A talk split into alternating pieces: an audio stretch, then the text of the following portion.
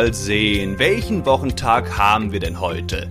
Nicht Samstag, nicht Sonntag, nicht Montag, nein, wir haben Dienstag. Na dann höre ich mir mal schnell die neue Podcast-Folge von Markus an. Das waren doch sicher eben eure Gedankengänge. Es kann gar nicht anders sein. Und daher begrüße ich euch hiermit zu einer neuen Folge von Sprecherleben. Mach dein Sprechen zum Erlebnis. Ich freue mich, wie immer, dass ihr wieder eingeschaltet habt, meiner Stimme lauscht und lernen wollt, euer Sprechen vor Publikum zum Erlebnis werden zu lassen.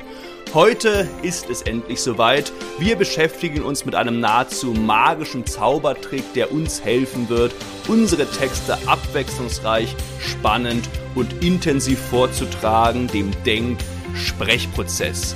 Was genau hat es mit dem Denksprechprozess auf sich? Warum ist er für ein intensives, authentisches Sprechen vor Publikum geradezu unabdingbar? Was sind seine Vorteile und wie genau funktioniert er? Das alles erfahrt ihr in der heutigen Episode. Ist das nicht der Wahnsinn? Und für den müsst ihr nicht mal in die Hölle. Okay, der war wohl nicht so gut. Lasst uns lieber starten.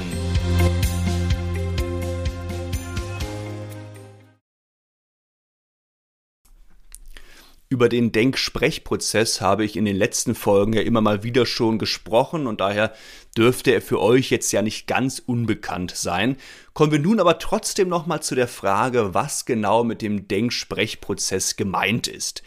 Wie ihr vielleicht schon wisst, denken wir permanent, während wir in unserem Alltag sprechen. Während ich gerade hier diese Wörter und, und Sätze ins Mikro spreche, denke ich dabei überlege, wie ich bestimmte Dinge formulieren könnte, wäge meine Worte ab. Das gleiche tun wir, wenn uns eine gute Freundin fragt, äh, wie denn unser Urlaub war. Auch dann denken wir erst, bevor wir anfangen zu sprechen, rufen uns Erinnerungen zurück ins Gedächtnis und sagen beispielsweise, ja, äh, das muss ich dir erzählen. Also es war am ersten Abend oder, nee, nee, nee, schon am zweiten Abend. Und da hatten wir, ich glaube, Martin ist gerade aus der Dusche gestiegen, plötzlich Feueralarm. Und dieses Denken während unserer Alltagskommunikation geht mitunter natürlich sehr, sehr schnell so schnell, dass wir es oft gar nicht bewusst mitbekommen, dass wir vor dem Beginn des Sprechens erstmal kurz denken. Beispielsweise, wenn wir sehr aufgeregt sind und von einem krassen Erlebnis berichten und beispielsweise sagen, oh Mann, das muss ich dir erzählen. Gestern ist neben mir ein Auto in Flammen aufgegangen und, und ich habe mich fast zu Tode erschrocken und dann kam die Feuerwehr, ist aber in das Auto reingekracht und, und Menschen haben geschrien. Hier denken wir beispielsweise extrem schnell, aber wir tun es in der Regel wenn auch unbewusst. Und natürlich gibt es auch Situationen, bei denen wir länger und intensiver vor bzw. während des Sprechens denken. Wenn uns beispielsweise jemand fragt, äh, in welchem Supermarkt äh, ist der Spargel gerade im Angebot? Und wir antworten, ähm, Moment, das war, glaub ich, Rewe. Ähm, nee, warte mal. Aldi, ja, ich, ich glaube, es war Aldi, die haben damit Werbung gemacht. Ah, nein, nein, nein, nein, nein, Unsinn, Edeka war's dann denken wir natürlich während unseres Sprechens oft länger und intensiver. Und wie stark und intensiv wir denken und wie stark der Zuhörer und wir selbst unseren Denksprechprozess mitbekommen, das hängt natürlich auch sehr von der Kommunikationssituation, also auch von der Emotion ab, in der wir uns befinden und natürlich auch vom eigentlichen Inhalt unseres Sprechens erzähle ich einem Polizisten auf der Straße sehr aufgeregt, wie ein Feuerwehrauto in ein brennendes Auto reingekracht ist, oder überlege ich gerade angestrengt auf meiner Couch, welcher Supermarkt den Spargel im Angebot hatte. Und genau diesen Prozess, den wir in der Alltagskommunikation manchmal bewusst, oft aber auch unbewusst, die ganze Zeit vollziehen, diesen Prozess sollten wir nun auch in die Sprechkunst und natürlich auch in die rhetorische Kommunikation integrieren, was uns aber oftmals ziemlich schwer fällt.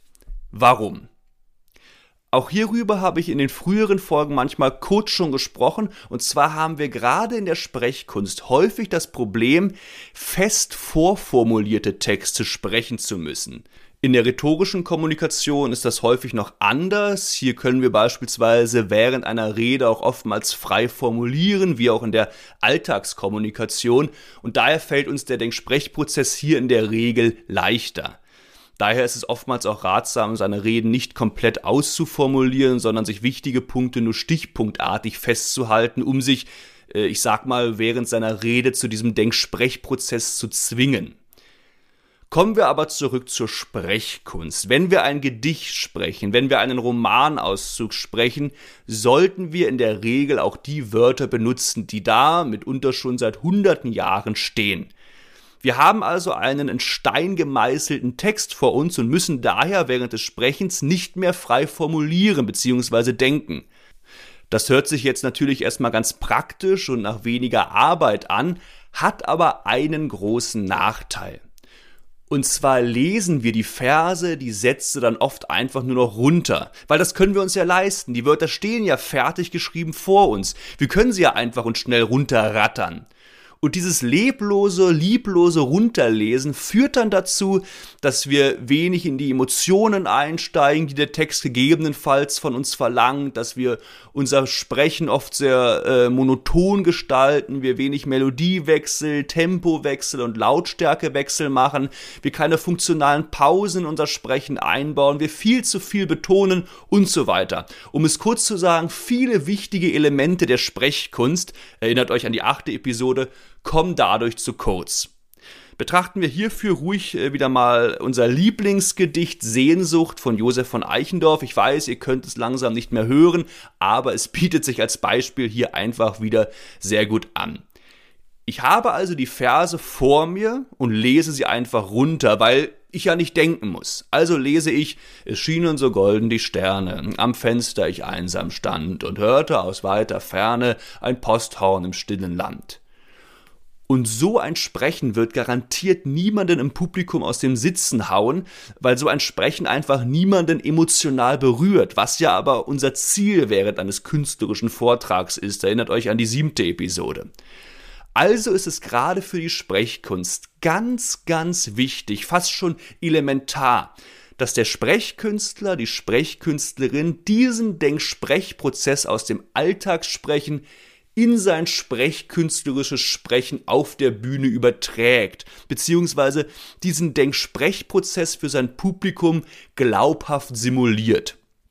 Das heißt, eine gute Sprechkünstlerin kriegt es hin, dass sie fertig vorformulierte Texte so spricht, dass das Publikum den Eindruck hat, sie würde alle Wörter, Gedanken, Emotionen und Handlungen des Textes im Moment des Sprechens auf der Bühne erdenken, erfühlen und erleben. Auch wenn sie es streng genommen natürlich nicht tut, denn auch sie hat den Text davor vermutlich Wort für Wort auswendig gelernt, aber sie lässt dennoch den Eindruck entstehen.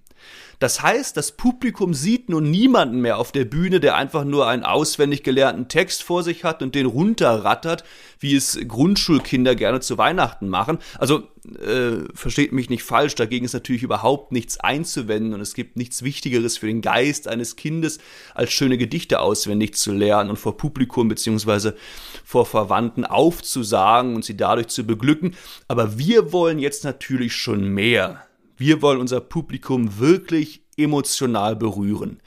Und dafür reicht es nun nicht mehr einfach, unsere Texte vorzulesen, sondern das Publikum muss den Eindruck bekommen, dass dort jemand auf der Bühne steht, der denkt, der um Wörter ringt, der Emotionen einnimmt, der lebendig ist. Denn dann kann das Zuhören sehr spannend, interessant und ja, gegebenenfalls auch sehr berührend sein. Und genau das macht den Denksprechprozess für solch ein Sprechen unabdingbar und wichtig. Was sind nun also die genauen Vorteile des Denksprechprozesses? Ich habe es ja eben schon mal kurz angesprochen, wenn wir den Denksprechprozess während des Sprechens auf der Bühne anwenden, dann hilft er uns dabei, unser Sprechen für das Publikum interessant, abwechslungsreich und intensiv zu gestalten. Er ist also unser magischer Schlüssel zum Herzen des Publikums, um jetzt mal etwas blumig zu sprechen. Ich hoffe, ihr verzeiht mir das. Aber wie genau hilft er uns? Wenn wir also bestimmte Gedanken erst denken, bevor wir sie aussprechen, oder wenn wir bestimmte Bilder, die in Texten beschrieben werden, erst vor unserem geistigen Auge entstehen lassen, dann fällt es uns leichter auf authentische Art und Weise passende Emotionen einzunehmen, was ja auch für ein, was ja auch ein wichtiges Element der Sprechkunst ist.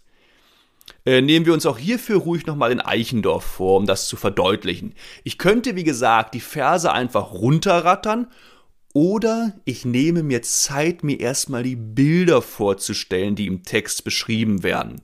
Es schienen so golden die Sterne. Ah, ich stelle mir das vor, was ist das für ein schönes Bild und, und, und wenn ich dann so ähnliche Bilder denke, die ich vielleicht wirklich schon in der, in der Natur erlebt habe, wenn es im Österreich Urlaub dunkel war und die Sterne geleuchtet haben und ich daran zurückdenke, wie ich mich damals, als ich dieses Bild wahrgenommen habe, gefühlt habe, dann fällt es mir in der Regel auch leichter, auf authentische Art und Weise eine passende, hier vielleicht angerührte und ergriffene Emotion einzunehmen, um diese dann über meine Worte, es schienen so golden die Sterne, mit dem Publikum zu teilen.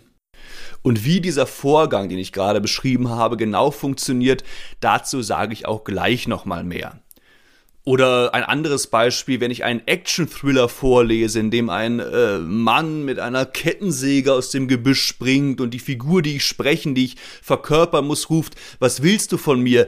Dann hilft mir das Denken auch hier wieder sehr stark. Wenn ich mir also das Bild dieses Mannes vorstelle, wenn ich versuche zu imaginieren, welche Emotionen mich in so einer, Stu in, in so einer Situation befallen würden, dann kann ich auch hier wieder die Emotionen der Figur, die ich spreche, authentisch einnehmen und beispielsweise rufen, oh Gott, was willst du von mir? Und wenn ich all das nicht tun würde und einfach nur ablesen würde, würde es eher so klingen, oh Gott, was willst du von mir? Es kam ein Mann mit einer Kettensäge, ja, interessiert mich nicht. Der Denksprechprozess hilft uns also dabei, auf authentische Art und Weise die Emotionen einzunehmen, die ein Romanauszug oder ein Gedicht von uns verlangt. Und wenn wir das schaffen, auf authentische Weise mitunter intensive Emotionen einzunehmen, dann helfen wir auch dem Publikum dabei, selbst in Emotionen zu geraten, sprich emotional berührt zu werden, was wir ja gerne als Sprechkünstler, als Sprechkünstlerin auf der Bühne erreichen wollen. Ganz egal, ob das Publikum nun in äh, schallendes Gelächter oder traurige Tränen oder in beides ausbrechen soll. Übrigens hilft uns nicht nur ein klarer Denksprechprozess dabei, Emotionen aufzunehmen, einzunehmen, sondern auch wieder das Salz in unserer Suppe, die Eutonie. Wenn ich körperlich verkrampft bin, können sich beispielsweise schöne Emotionen wie Freude oder Ausgelassenheit viel schlechter in meinem Körper ausbreiten, viel schlechter von meinem Körper Besitz ergreifen, weil sie durch Verspannungen blockiert und dadurch gewissermaßen im Keim erstickt werden. Daher an dieser Stelle der Hinweis an euch, arbeitet regelmäßig an eurer Eutonie und stellt euch im besten Fall in einer eutonen Körperspannung vor euer Publikum, um stimmlich und sprecherisch komplett zu überzeugen. Und wenn ihr nicht mehr genau wisst, was Eutonie überhaupt ist und warum sie so wichtig ist, dann hört gerne nochmal in die dritte Episode dieses Podcasts rein. Was sind nun aber noch weitere Vorteile des Denksprechprozesses? Ich habe es ja eben erwähnt, dass sich ein mangelnder Denksprechprozess während unseres Sprechens unter anderem oft in einer monotonen Stimmmelodie oder wenigen Tempo oder Lautstärke wechseln zeigt, weil wir unseren Text einfach nur runterlesen und daher wenig abwechslungsreich und lebendig sprechen. Es schienen so golden die Sterne am Fenster, ich einsam stand. Keine Abwechslung und nichts Lebendiges. Und wenn wir jetzt aber anfangen zu denken und uns Bilder vorstellen, die uns auch helfen, intensive Emotionen einzunehmen, dann bauen wir oft schon ganz von alleine, fast schon automatisch Tempowechsel oder Lautstärkewechsel in unser Sprechen ein wenn wir den Mann, der da mit einer Kettensäge plötzlich aus dem Gebüsch springt, wirklich vor unserem geistigen Auge sehen, vor uns sehen, dann werden wir kaum noch lesen. Gemütlich spazierten sie die Straße entlang. Plötzlich sprang ein Mann mit einer Kettensäge aus dem Gebüsch. Er lachte irre und schwang das Gerät hoch über seinem Kopf. Nein, wenn wir uns wirklich in die Szene hineinversetzen und jeden Gedanken neu wahrnehmen und denken, dann würden wir fast schon automatisch abwechslungsreicher und lebendiger sprechen. Etwa Gemütlich spazierten sie die Straße entlang. Plötzlich sprang ein Mann mit einer Kettensäge aus dem Gebüsch. Er lachte irre und schwang das Gerät hoch über seinen Kopf. Das ist also ein weiterer großer Vorteil des Denksprechprozesses, dass, wenn wir ihn wirklich gekonnt und konsequent einsetzen, wir uns über diese weiterführenden Elemente wie Melodie, Tempel und Lautstärkewechsel kaum noch Gedanken machen müssen, weil wir sie dann fast schon automatisch passend einsetzen. Alles war schön und plötzlich passiert was Schlimmes. Ich werde automatisch lauter und schneller. Dann versteckt sich eine Person unterm Bett. Ich werde automatisch leiser, um bloß nicht den Mörder anzulacken. Und dabei habe ich auch eine ganz lebendige und abwechslungsreiche Stimmmelodie und mache intuitive Spannungspausen, was dazu führt, dass der Zuhörer wirklich an meinen Lippen hängt. Übrigens äh, hilft so ein Vorgehen auch dabei, klare und funktionale Betonungen zu setzen, die für ein authentisches Sprechen ja auch geradezu unabdingbar sind. Weil wir nicht mehr monoton ablesen und dabei fast jedes einzelne Wort betonen, sondern uns in die Situation hineinversetzen, versuchen im Moment zu denken und dabei fast schon von alleine genau die richtigen Betonungen setzen. Oh Gott, der Mann schwang eine Kettensäge über den Kopf. Er lachte furchtbar. Ich betone intuitiv richtig. Also werft euch gewissermaßen in die Texte, die ihr sprecht, versucht euch die Bilder, die im Text auftauchen, vorzustellen, versucht jeden Gedanken, jede Handlung im Text neu wahrzunehmen und zu beschreiben. Wenn ihr natürlich noch etwas unerfahrener seid, was das Textsprechen angeht, dann kann es gerade zu Beginn natürlich auch sehr sinnvoll sein, euch Dinge wie Melodiewechsel, Tempowechsel, Pausen und so weiter, ähm, also all diese weiterführenden Elemente in euren Text einzutragen. Dass ihr euch also erstmal nüchtern euren Text anschaut, um dann zu gucken, okay, wo mache ich einen Tempowechsel, trage ich mir hier ein, wo baue ich eine Pause ein, die mache ich hier. So gehe ich mit neuen Schülerinnen und Schülern auch erstmal vor. Und wenn ihr dann mit der Zeit aber schon etwas erfahrener seid und den Denksprechprozess schon etwas mehr beherrscht, dann könnt ihr auch wirklich mal versuchen, darauf zu vertrauen, all diese Dinge allein durch den Denksprechprozess in euer Sprechen einzubauen, um diesen magischen Trick wirklich für euch zu nutzen. Denn wenn ihr euch jeden Tempowechsel, jeden Melodiewechsel im Vorab notiert, und dann den Text sprecht, äh, dann besteht die Gefahr, dass ihr den Text wie so eine Art Betriebsanleitung nach Schema F abarbeitet, was dann im Zweifelsfall, im Zweifelsfall wieder zu einem etwas monotonen und mechanischen Sprechen führen kann. Es schienen so golden die Sterne, hier Betonung. Äh, der Mann, jetzt ein Melodiewechsel, lachte, während ich, das könnte dann wieder die Gefahr sein. Daher macht euch zu Beginn gerne Notizen, das ist sehr sinnvoll, aber versucht dann mit der Zeit auch mal euch auf den Denksprechprozess zu verlassen, um während des Textsprechens ganz im Moment zu sein, bestimmte Gedanken frisch zu denken und dadurch möglichst lebendig und immer wieder, ich sag mal, neu zu sprechen dass ihr also keine Anleitungen abspult, sondern dass das Publikum wirklich einen denkenden, fühlenden Menschen vor sich sieht, der jeden Gedanken immer wieder neu denkt und ihnen somit wirklich ein spannendes Texterlebnis beschert. Gut, kommen wir nun also zu der Frage, wie der Vorgang des Denksprechprozesses genau abläuft bzw. genau ablaufen sollte. Auch hier orientieren wir uns wieder an unserer Alltagskommunikation, in der wir nämlich immer meist unbewusst, drei Schritte machen. Und ich nenne diese Schritte auch gerne den Drei-Schritt des Lebens, weil dieser Name auch nochmal deutlich macht, wie sehr wir uns gerade in der Sprechkunst an den Gesetzesmäßigkeiten unseres alltäglichen Lebens orientieren.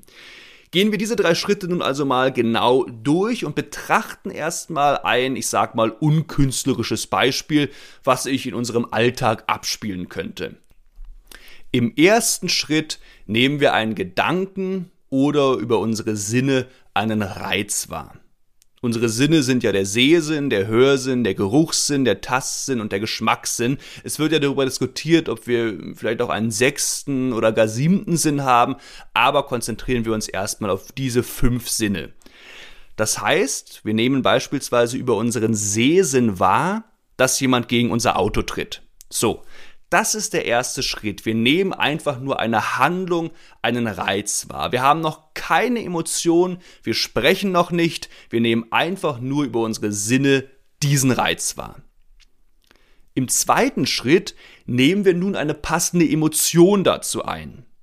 Wenn wir sehen, dass jemand gegen unser Auto tritt, könnte es also sehr gut sein, dass wir wütend wären. Das ist der zweite Schritt. Erster Schritt, wir nehmen etwas wahr, Jemand tritt gegen unser Auto. Zweiter Schritt, wir werden wütend. Und erst im dritten Schritt reagieren wir körperlich und stimmlich auf diesen Impuls, indem wir beispielsweise einen Arm heben und in unserer, äh, und in unserer wütenden Emotion rufen, hey, was machst du da? Das wäre der komplette Dreischritt des Lebens, der Dreischritt des Denksprechprozesses, den wir, wie gesagt, im Alltag fast permanent, meist unbewusst vollziehen. Und das war jetzt natürlich ein recht krasses Beispiel mit einer recht intensiven Emotion, aber dieser Dreischritt spielt sich natürlich auch innerhalb weniger intensiven Szenarien ab. Beispielsweise, wir hören über unseren Hörsinn schönes Vogelgezwitscher, Schritt 1. Wir nehmen, wir nehmen dadurch eine leicht freudige Emotion ein, Schritt 2, und sagen dann im dritten Schritt leise, ach ja, der Frühling kommt. Dritter Schritt.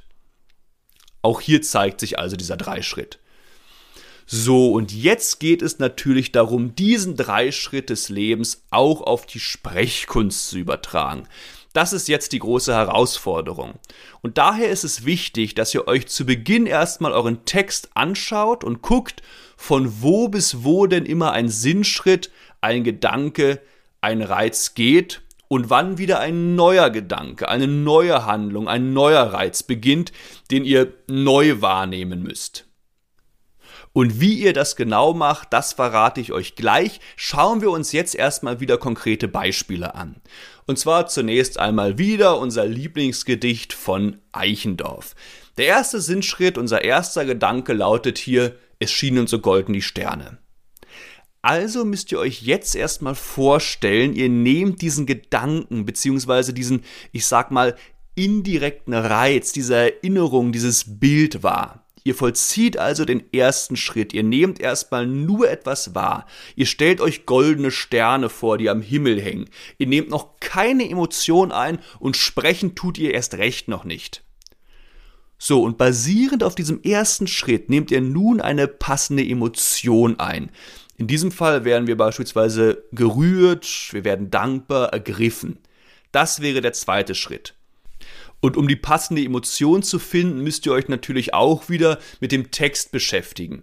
Also welche Figur, welche Rolle nehmt ihr ein, wie ist die Situation, in der sich die Figur befindet und in der sie kommuniziert und so weiter.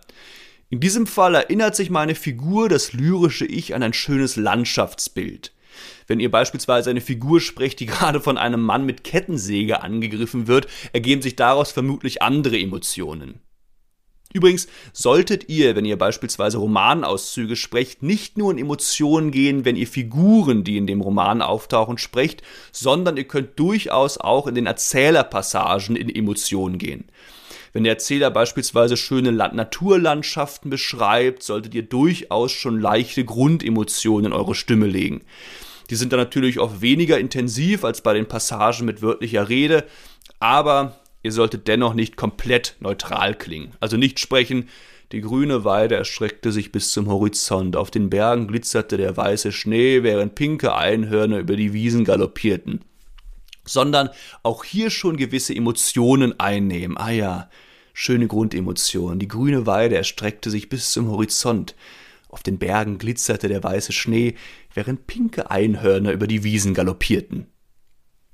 Oder wenn ihr wieder mal unseren berühmten Kettensägenangriff beschreibt, solltet ihr vermeiden, komplett emotionslos zu klingen, nur weil ihr der Erzähler seid, sondern auch hier beispielsweise mit leicht panischen, aufgeregten Emotionen sprechen. Gemütlich spazierten sie die Straße entlang. Plötzlich sprang ein Mann mit Kettensäge aus dem Gebüsch. Er lachte irre und schwang das Gerät hoch über seinen Kopf und nicht komplett neutral. Gemütlich spazierten sie die Straße entlang. Plötzlich sprang ein Mann mit einer Kettensäge äh, aus dem Gebüsch. Ich bin der Erzähler, mich geht das ja nichts an. Ich bleib ganz neutral. Er lachte irre, irre und schwang und so weiter. Ich sage meinen Schülerinnen und Schülern gerne, dass der Erzähler die Emotion der Figuren, die in einer bestimmten Passage auftauchen, die er beschreibt, gerne in leicht abgeschwächter Form abkupfern bzw. übernehmen kann. So, nun aber zurück zu unserem Naturgedicht. Wir haben jetzt also den zweiten Schritt vollzogen, gehen in eine ergriffene Emotion und erst jetzt machen wir den dritten Schritt. Erst jetzt reagieren wir auf den Gedanken, den wir wahrgenommen haben und sprechen die Wörter, die Eichendorf uns vorgegeben hat. In dem Fall, es schienen so golden die Sterne, ich bin so dankbar und ergriffen. Das wäre jetzt der komplette Dreischritt für den ersten Vers des Gedichts. Der zweite Vers ist jetzt der neue Gedanke, den wir denken, den wir wahrnehmen müssen. Wir nehmen also auch ihn wahr, nehmen eine Emotion wahr, in dem Fall bleiben wir in unserer Emotion und sprechen erst dann, am Fenster ich einsam stand. Also wären die ersten beiden Verse, es schienen so golden die Sterne. Denken, denken, denken, das habe ich wahrgenommen. Ah ja, dann habe ich gesprochen. Ich denke, jetzt kommt der neue Gedanke. Was habe ich noch gedacht? Am Fenster ich einsam stand. Denken, denken, denken und dann geht es weiter. Und wie schnell dieser Vorgang geht bzw. gehen sollte, das hängt natürlich wieder sehr stark vom jeweiligen Text ab. Bei diesem Gedicht können wir uns innerhalb des Dreischritts und auch zwischen den Gedanken ruhig etwas mehr Zeit nehmen. Erstmal wahrnehmen, ah, wie fühle ich mich denn? Und jetzt spreche ich. Was nehme ich jetzt wahr? Ah, wie fühle ich mich jetzt? Und dann spreche ich. Bei anderen Texten muss das natürlich alles viel schneller gehen. Ein Mann kommt aus dem Gebüsch mit einer Kettensäge, ich werde panisch. Ich schreie, lass mich in Ruhe. Jetzt höre ich eine Polizeisirene, ich fühle mich erleichtert. Ich rufe, Gott sei Dank, Polizei. Wie in unserer Alltagskommunikation muss ich also mal schneller und kann auch mal langsamer denken. Das habe ich zu Beginn ja schon kurz angesprochen. Soweit also erstmal zu diesem Dreischritt bezogen auf künstlerische Texte. So, aber der Fehler, der jetzt häufig passiert, ist der, dass wir den dritten Schritt vor dem ersten machen. Denn die vorgefertigten Wörter, die vor uns stehen, verleiten, verführen uns ja gerade dazu, einfach drauf loszusprechen. Es schienen sogar in die Sterne am Fenster hier einsam, ich spreche einfach, ach, wer muss schon wahrnehmen und fühlen? Nein, sprechen, sprechen, sprechen. Und ich predige meinen Schülerinnen und Schülern dann geradezu, halt, nicht zu schnell weitersprechen. Nehmt erstmal den neuen Gedanken oder den neuen Reiz wahr. Denkt, setzt eure Gedanken klar voneinander ab und sprecht erst dann weiter. Und das kann ich auch äh, euch nur empfehlen. Lasst euch, wenn ihr Texte erarbeitet, wirklich erstmal Zeit. Gerne auch bei Texten, die ein schnelleres Denken erfordern. Ihr könnt ja dann später immer noch das Tempo anziehen und trotzdem äh, den Denksprechprozess bewahren. Lasst euch Zeit. Schaut, von wo bis wo die Gedanken bzw. Sinnschritte gehen. Nehmt diese wahr. Kommt in passende Emotionen und sprecht erst dann den Gedanken bzw. den Sinnschritt aus. Dann nehmt ihr einen neuen Reiz wahr und so weiter. Zwingt euch gewissermaßen wirklich zu diesem Denksprechprozess und haut dem Zuhörer nicht einfach einen Satz nach dem anderen um die Ohren. Und ihr müsst natürlich nicht die Angst haben, beziehungsweise denken, dass ihr jetzt bei jedem neuen Gedanken, bei jedem neuen Reiz, den ihr über eure Sinne wahrnehmt, auch in eine neue Emotion finden müsst. Bei vielen Texten, gerade auch bei solchen Gedichten, aber auch in Kurzgeschichten oder Romanen, reicht es ja aus, wenn ihr ganze Passagen lang in einer Emotion bleibt. Bei Eichendorff bleibe ich die ganzen ersten Verse in meiner ergriffenen Emotion. Ah, es schien so golden die Sterne, war das schön. Gedanke eins, am Fenster ich einsam stand, ich bin ergriffen, Gedanke zwei, und hörte aus weiter Ferne ein Posthorn im stillen Land. Die Grundemotion bleibt gleich. Und erst beim nächsten Vers könnte ich meine Emotion leicht verändern, indem ich beispielsweise ein intensives Sehnen in mein Sprechen lege und sage, ah, das Herz mir am Leib entbrannte, jetzt bin ich nicht nur mehr ergriffen und dankbar, sondern jetzt sehne ich mich auch nach etwas. Und das wäre dann der berühmte Haltungswechsel, der ja auch ein wichtiges künstlerisches Element der Sprechkunst ist. Und dann spreche ich wieder ein paar Verse in der neuen Emotion, bis dann irgendwann vielleicht wieder ein Haltungswechsel kommt und so weiter. Und wann ihr welche Emotion einnehmt und wann ihr eventuell dann einen Haltungswechsel einbaut, das bleibt natürlich auch ein Stück weit euch und eurer eigenen künstlerischen Gestaltung überlassen. Oder auch bei Romanauszügen, also unserem Kettensägen-Massaker, können wir natürlich eine ganze Reihe von Gedanken und Sinnschritten in einer Emotion spre äh, sprechen. Plötzlich sprang ein Mann mit einer Kettensäge aus dem Gebüsch. Er lachte irre und schwang das Gerät hoch über seinen Kopf. Er rannte hinter uns her und wollte uns töten. Ich fiel auf den Boden und schrie. Wir sind panisch, panisch, panisch. Und irgendwann kann es dann passieren, dass wir einen neuen Reiz wahrnehmen, der uns in eine neue Emotion bringt und wir daher einen Haltungswechsel machen sollten. Beispielsweise, ich fiel auf den Boden und schrie, doch dann hörte ich ein Polizeiauto. Wir waren gerettet. Da habe ich jetzt also einen neuen Reiz wahrgenommen, nämlich die Sirene eines Polizeiautos. Ich habe davor auch schon neue Gedanken gehabt, nämlich dass ich hinfalle und schreie, aber jetzt bin aber an meiner Emotion geblieben und jetzt habe ich einen neuen Reiz wahrgenommen, der zusätzlich dafür gesorgt hat, dass ich auch meine Grundemotion verändere. Also schaut euch auch hier wieder euren Text an und überlegt, welche Passagen, welche Sinnschritte kann ich in einer Emotion sprechen und wann kommt ein neuer Sinnschritt, den ich wahrnehme und der dazu mit, einer Haltung, mit einem Haltungswechsel verbunden ist. Mir ist aber ganz wichtig, dass ihr, auch wenn der zweite Schritt, also eure Emotion gleich bleibt, ihr trotzdem beim ersten Schritt fleißig bleibt und jeden neuen Gedanken, jeden neuen Reiz, den ihr wahrnehmt, immer neu denkt und somit klar voneinander absetzt. Haltungswechsel hin oder her. Also nicht denkt, ach Gott, das ist jetzt ja ewig dieselbe Emotion, also lese ich den Text einfach wieder runter. Nein, bleibt im Denken. Entwickelt jeden Gedanken neu, auch wenn die Emotion gleich bleibt. Jetzt bin ich beispielsweise die ganze Zeit traurig, aber dennoch sehr fleißig im ersten Schritt, dennoch sehr fleißig im Wahrnehmen meiner Gedanken. Gestern war ich in der Schule und habe eine 5 in der Mathehausaufgabe bekommen und bin weinend aufs Klo gerannt. Auch wenn ich beim ersten Schritt vielleicht auch mal schnell denke, ich bleibe dennoch im Denken. Das ist elementar wichtig. Und wie ihr das aber gut schaffen könnt, dieses klare Absetzen der Gedanken, dazu verrate ich euch in der nächsten Episode eine wunderbare Technik. Schaltet dann also unbedingt wieder ein. Übrigens kann es euch auch helfen, eure Gedanken, eure Wahrnehmungen noch klarer und noch stärker voneinander abzusetzen, wenn ihr schaut, mit welchen mitunter unterschiedlichen Sinnen ihr diese wahrnehmt. Manche Gedankenketten werden ja häufig nur mit einem Sinn, meistens unserem Seh- oder Hörsinn wahrgenommen, beispielsweise bei Ich sah Rehe über die Felder springen. Sie waren braun-rot gefärbt. Kälber waren auch dabei. Hier wäre jetzt nur der Sehsinn aktiv, es gibt aber auch Passagen, wo sich die aktiven Sinne schnell abwechseln. Und sich das bewusst zu machen, dass hier dann häufig ein anderer Sinn arbeitet und die jeweiligen Sinne in der Vorstellung dann auch aktiv zu nutzen, das kann nochmal zusätzlich den Denksprechprozess unterstützen. Daher mache ich mit meinen Schülerinnen und Schülern gerne eine Übung, bei der sie fünf Gedanken bzw. Reize mit jeweils immer einem anderen ihrer Sinne erst wahrnehmen, dazu dann eine von Gedanken zu Gedanken immer wechselnde Emotion einnehmen und die Gedanken erst im dritten Schritt verbal mitteilen. Das wäre dann sozusagen ein extrem intensives Üben am Denksprechprozess und an Haltungswechseln. Ich gebe also beispielsweise folgende Sinnschritte und Emotionen vor. Erster Sinnschritt, ich sah einen Helikopter am Himmel. Hier soll ich in eine freudige Emotion gehen. Dann zweiter Gedanke, den ich über meinen neuen Sinn wahrnehme, und dann hörte ich plötzlich ein merkwürdiges Flüstern.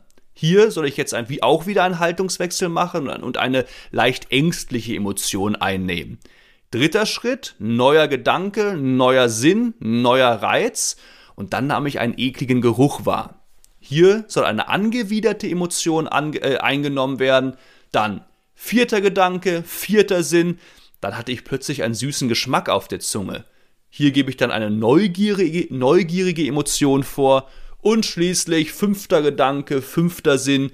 Und dann ertastete ich ein raues Stück Holz das ruhig in einer traurigen Emotion. Das macht jetzt natürlich alles überhaupt keinen Sinn, macht aber nichts. Wenn ich die Übung jetzt also mal komplett machen würde, würde ich wie folgt sprechen. Ich sah einen Helikopter am Himmel. Und dann hörte ich plötzlich ein merkwürdiges Flüstern. Und dann nahm ich einen ekligen Geruch wahr. Dann hatte ich plötzlich einen süßen Geschmack auf der Zunge. Und dann ertastete ich ein raues Stück Holz.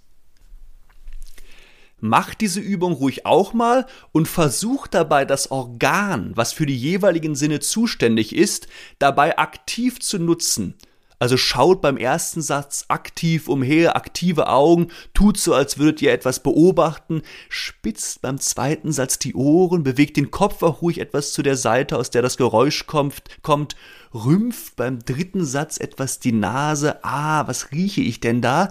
Schmeckt beim nächsten Satz wirklich auf der Zunge, was ihr da wahrnehmt und tastet beim letzten Satz wirklich mit den Händen. Nutzt also immer erst euren Körper, eure Körperlichkeit, bevor ihr ins Sprechen kommt.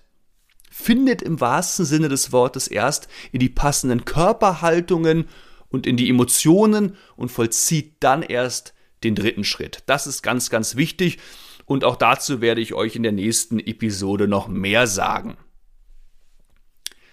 So, kommen wir jetzt noch abschließend kurz zu der Frage, wie ihr denn bei euren jeweiligen Texten schnell erkennen könnt, von wo bis wo denn eure Gedanken bzw. Sinnschritte gehen und wann ihr einen neuen Gedanken, einen neuen Reiz wahrnehmen müsst. Und in der Regel reicht es hier nicht, einfach nur auf Sätze zu achten und zu denken, in einem Satz steckt sicher nur ein Gedanke. Nein, wir sollten uns auch hier immer an Sinnschritten orientieren. Und ein Satz kann ja, wie ihr ja durchaus mittlerweile wisst, aus mehreren Sinnschritten bestehen. Und hier helfen uns nun also zwei Aspekte. Den ersten Aspekt habe ich in der letzten Episode schon mal kurz angesprochen, und zwar ist es sehr hilfreich, auf Verben zu achten. Verben sind handlungsgebende Wörter und geben daher oft einen neuen Sinnschritt vor, in dem eben ein neuer Gedanke, ein neuer Sinn oder eine neue Handlung beschrieben wird. Beispielsweise bei Gestern ging ich in die Schule und war danach noch einkaufen. Beim ersten Sinnschritt gehen wir, und dann kaufen wir ein. Zwei Verben, zwei Gedanken bzw. Sinnschritte. Oder wieder bei unserem Lieblingsgedicht, es schienen so golden die Sterne. Ein Verb, ein Sinnschritt und dann am Fenster ich einsam stand. Neues Verb, neuer Sinnschritt. Erst scheint was und dann stehen wir. Also achtet auf Verben innerhalb von Texten, weil die euch schon sehr schön dabei helfen können, erstmal zu schauen, okay, von wo bis wo gehen denn die Gedanken in meinem Text. Der zweite Aspekt besteht darin, auf kleine, gern unterschätzte, hierfür aber sehr wichtige Signalwörter zu achten, nämlich auf Konjunktionen, auf Bindewörter. Die berühmteste Konjunktion ist wohl das Wörtchen und, aber auch aber, obwohl, trotzdem, dennoch und so weiter sind hier sehr wichtige Signalwörter. Fast immer, wenn ihr eine Konjunktion in einem Text ausmacht, gibt diese einen neuen Gedanken vor. Auch bei dem Beispiel von eben, gestern ging ich in die Schule und danach war ich einkaufen. Das Wort und verbindet hier unsere Gedanken. Oder ein anderes Beispiel, Ines mag gerne Katzen und schwimmt gerne im Meer, obwohl sie niemals nach Mallorca ziehen würde. Hier habe ich drei Gedanken, die von zwei Konjunktionen verbunden werden und passend dazu auch wieder drei handlungsgebende Verben. Ines mag was und sie schwimmt gerne, aber würde niemals nach Mallorca umziehen. Eine neue Konjunktion leitet hier sozusagen ein neues handlungsgebendes Verb ein. Und schwimmt und obwohl sie niemals umziehen würde. Es gibt aber auch Möglichkeiten, wo eine Konjunktion einen neuen Gedanken angibt, ohne dass ein neues Verb dazukommt. Beispielsweise bei er nahm ein Messer und ein Obstschäler. Aber dann legte er plötzlich beides wieder hin. Hier muss ich auch insgesamt drei Gedanken wahrnehmen. Er nahm ein Messer, erster Gedanke, und ein Obstschäler, zweiter Gedanke, aber dann legte er plötzlich beides wieder hin, dritter Gedanke. Und Gedanke 2 und 3 werden mit einer Konjunktion verbunden, welche tatsächlich wieder ein neues Verb einleitet. Also, aber er legte es hin, aber ist die neue Konjunktion. Hinlegen ist in dem Fall das neue Verb. Der zweite Gedanke, der vom und eingeleitet wird, kommt jedoch ohne neues Verb aus. So lautet der zweite Gedanke einfach nur und ein Obstschäler und muss dennoch, auch ohne neues Verb, klar von den anderen Gedanken abgesetzt werden. Also heißt der Satz mit gutem Denksprechprozess, er nahm ein Messer und ein Obstschäler. Aber dann legte er plötzlich beides wieder hin. Also an dieser Stelle mein abschließender Tipp an euch, achtet beim Erarbeiten eurer Texte, beim Absetzen der Gedanken sowohl auf die Verben als auch auf die Konjunktion. Das ist vor allem übrigens bei fortlaufenden Prosatexten sehr sinnvoll, denn bei klassischen Gedichten sind die, Gedanken, sind die Gedanken oft schon durch die Strophenform und Versform des Gedichts klar voneinander abgesetzt. Wie auch wieder bei Eichendorff, es schienen so golden die Sterne. Ein Vers, ein Gedanke. Am Fenster ich einsam stand. Ein Gedanke, ein Vers und so weiter. Daher sind hier die Gedanken oft schon allein durch die Form klar voneinander abgesetzt, wobei es hier natürlich auch Ausnahmen gibt, sowohl bei klassischen Gedichten als auch natürlich bei viel moderneren Gedichten, die oftmals gar keine feste Strophenform mehr haben. Schaut also auch bei Gedichten gerne genauer hin. Gut, das war's dann auch schon wieder. Wenn ihr jetzt noch Fragen habt oder euch was unklar ist, dann besucht gerne meine Homepage www.sprecherleben.com. Dort könnt ihr mir dann gerne auch eine Nachricht zukommen lassen und euch durch meine Trainingsangebote oder auch künstlerischen Angebote klicken. Alternativ könnt ihr mir auch direkt auf Facebook oder Instagram schreiben. Ihr findet mich hier neuerdings unter Markus Volls Sprecherleben. Übrigens würde ich mich sehr freuen, wenn ihr mich bei Facebook und Instagram abonnieren würdet, gerade auch weil ich hier jede Woche spannende Infos und Tipps rund um das Thema Sprechen veröffentliche. Das ist dann sozusagen die perfekte Ergänzung zum Hören dieses Podcasts. Und es gibt noch eine dritte Möglichkeit, zu mir Kontakt aufzunehmen, nämlich indem ihr mir einfach eine E-Mail schreibt. Meine E-Mail-Adresse lautet, wie könnte es anders sein, markusfeuss.aol.com und natürlich habe ich in der Episodenbeschreibung wie immer nochmal all diese Infos für euch zusammengefasst. Ich habe es ja auch schon jetzt öfters mal angedeutet. In der nächsten Episode werden wir uns dann endlich noch genauer mit der Ansprechhaltung und mit dem Prinzip des gestischen Sprechens beschäftigen.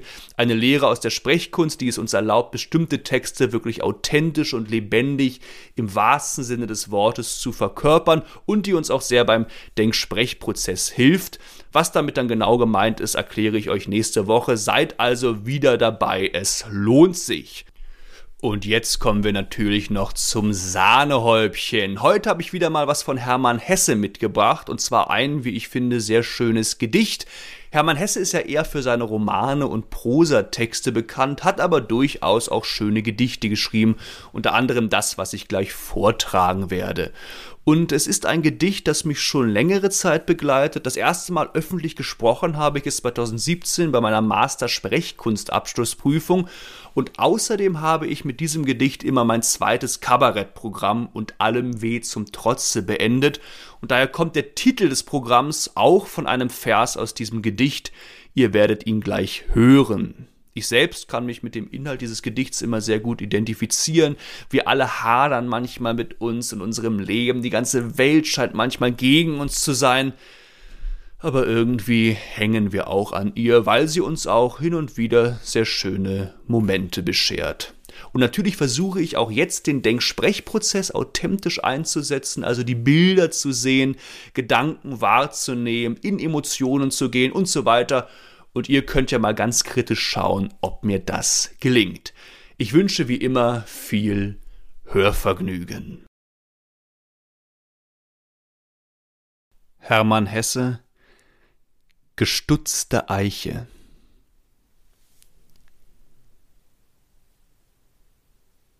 Wie haben sie dich, Baum, verschnitten? Wie stehst du fremd und sonderbar. Wie hast du hundertmal gelitten, bis nichts in dir als Trotz und Wille war. Ich bin wie du. Mit dem verschnittenen, gequälten Leben brach ich nicht und tauche täglich aus durchlittenen Rohheiten neu die Stirn ins Licht. Was in mir weich und zart gewesen, hat mir die Welt zu Tod gehöhnt. Doch unzerstörbar ist mein Wesen. Ich bin zufrieden, bin versöhnt. Geduldig neue Blätter treib ich aus Ästen hundertmal zerspellt. Und allem Weh zum Trotze bleib ich verliebt in die verrückte Welt.